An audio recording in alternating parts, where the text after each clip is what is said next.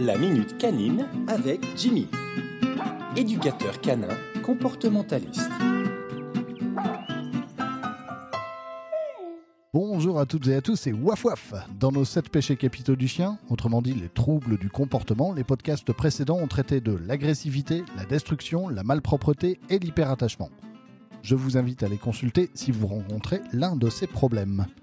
La rééducation est une clé de voûte dans la lutte contre l'abandon et l'euthanasie. Oh les cœurs, ne baissons pas les bras Souvent, je vous dis que votre chien a besoin d'être rassuré, qu'il attend de vous que vous le protégiez et le guidiez. Oui, mais plus facile à dire qu'à faire. Alors, comment rassurer votre chien?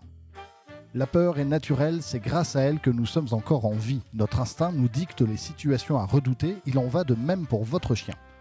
On peut distinguer plusieurs origines.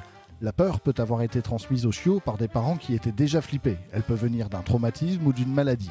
En vieillissant, par exemple, le chien se sent plus faible et n'appréhende plus les situations de la même manière.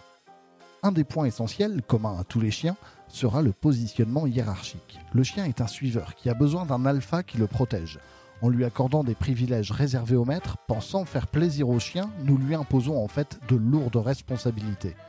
L'autoriser à passer ses soirées sur le canapé, c'est lui demander d'assumer le rôle du maître. Mais il n'est pas fait pour ça, dans sa tête le chien est un enfant de 3 ans comme si je vous proposais de siéger à l'ONU avec les dirigeants des autres pays. Personnellement, moi je ne ferai pas ça, je ne prendrai pas ce risque. Lors d'un croisement de congénères, laissez votre chien devant, revient lui demander de gérer ce qui arrive sur vous, c'est l'utiliser en bouclier. En revanche, lui demander de marcher au pied, c'est lui conférer une place privilégiée.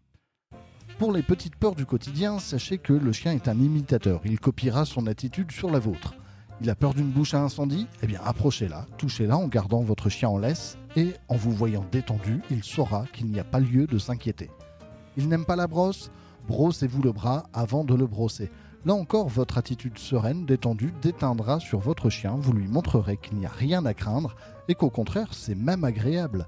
Rassurez le chien, ce n'est pas le cajoler quand il a peur, c'est lui montrer qu'il n'y a rien à redouter. Soyez de fiers chevaliers sans peur et votre chien ne vous fera aucun reproche. Tous les épisodes sont disponibles sur Facebook, jimmy.éducateur.canin, mais aussi sur YouTube, Spotify et Deezer. Allez, bonne balade Waf waf